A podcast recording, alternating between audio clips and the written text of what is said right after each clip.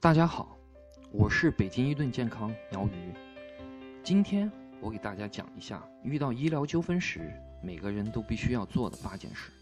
第一，在发生医疗纠纷时，我们怎么样保全、保证证据？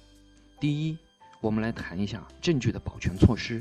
发生医疗纠纷时，我们应该复印出客观病例，复印的病例应该自己保管。对于自己分析判断或者向专业人士咨询。分存全部病例或者主观病例，分存的病例由医院保存。注意，分存就一次，没有第二次。只要您书面提出分存全部病例或者主观病例，至于医院分存多少，不不再向医院做出提示。如果医院再次通知您说漏掉了一些病例，需要再次分存，建议您拒绝。未来法庭上进行核对后。多处的病例，建议您不予承认可其真实性。第二问题，我们来谈论一下是否尸检的问题。如果患者去世，医院提出尸检的问题，我们建议患方同意尸检，因为如果患方拒绝尸检，医院往往会在法庭上主张，由于家属拒绝尸检，死亡原因不明，因果关系无法查清的责任由患方承担。如果医院没有提出尸检，家属可以按照中国传统习俗处理，因为按照规定，患者在医院死亡，医院应该向家属常规提出尸检与否。如果医院没有提出尸检事宜，家属不知道尸检的目的、意义，如何办理操作，自然按照传统习俗办理，那么法庭上死亡原因不明的责任。应该由医院承担。请注意，医院经常进行尸检谈话时很草率，家属应该克服自己精神上的承受力。尸检并不是您想象的那么可怕，尸检是由专业人士操作，留取标本。尸检完成后，家属看到的仍然是基本完好的遗体。第三，我们来谈一下尸检机构的选择和费用的问题。尸检机构的选机构的名单。遵从双方自愿的原则，只要有资质即可。可以患方选择后医院同意，也可以医院选择后患方同意。尸检费用可以协商解决。第四个问题，我们谈一下如何协商调解的问题。医院的常规做法是要求患方先写书面意见。我们认为患方以提出赔偿要求为主，还可以提出相应的疑问，要求医院给予答复。以说理为次要，其实医院错在什么地方，医院要比患方清楚得多。真正更应该书书写材料给予患方答复的，应该是医院。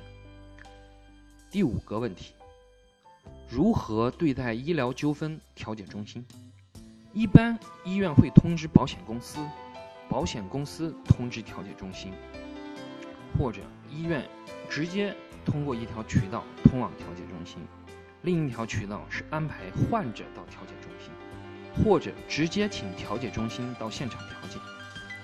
他们并没有直接从患方手中收取费任何费用，也没有直接从医院手中收取任何费用。医院往保险公司缴纳保险费，保险公司为控制诉讼风险，促成医疗调解中心调解。调解中心主张背靠背不公开的。公平公正，注意，没有专业人士的指导，书写材料要慎重，提交证据要慎重，特别是提交证据原件时，务必要调解中心书写收条，并且盖章。如果调解中心要求您出具文件授权其开拆已分存的病例资料，我们提醒您，防止明修栈道，暗度陈仓。第六个问题。如何对待律师事务所及选择相关的律师？如果律师对您有输赢的承诺，我们认为并不可行，因为诉讼本身就是一种博弈，公平公正也不会因为端坐于庙堂之上就自动落在您面前，它需要您的努力争取，也因为是诉讼，败诉的风险总是有的。见面咨询律师，你必须关注诉讼的风险和成本。我们认为，关键是对。当前案件本身的专业分析能力；其次，可以考虑相应的背景和社会关系，是否给自己的诉讼带来帮助。目前，我们不主张聘请没有临床从医经验的律师代理医疗纠纷案件。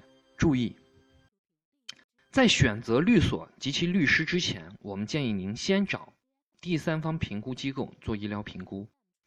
只有你自己清楚医疗过错具体有哪些，才能让您真正的选择解决途径是协商，是调解，还是诉讼，避免您支付不必要高额的诉讼费用。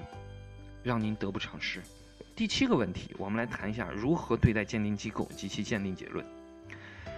在法院委托鉴定前，您务必将医院保存的病历完整复印，以做鉴定陈述之用。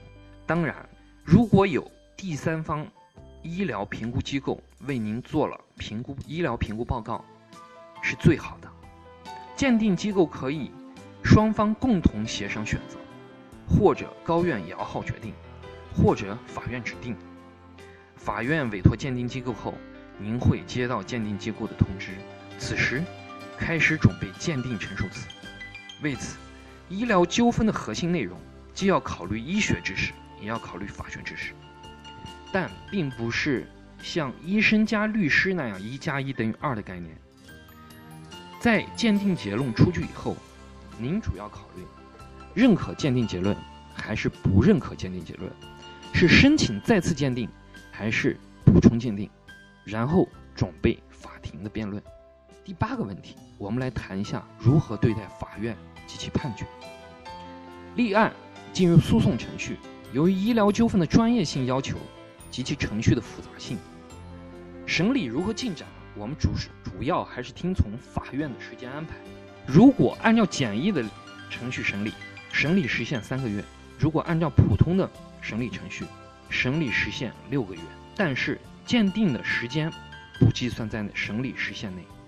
对法院一审判决不服，还可以上诉；对二审判决不服，您可以申请再审或者请求检察检察院抗诉。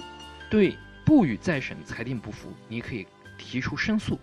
以上就是我们对于遇到医疗纠纷时需要注意的。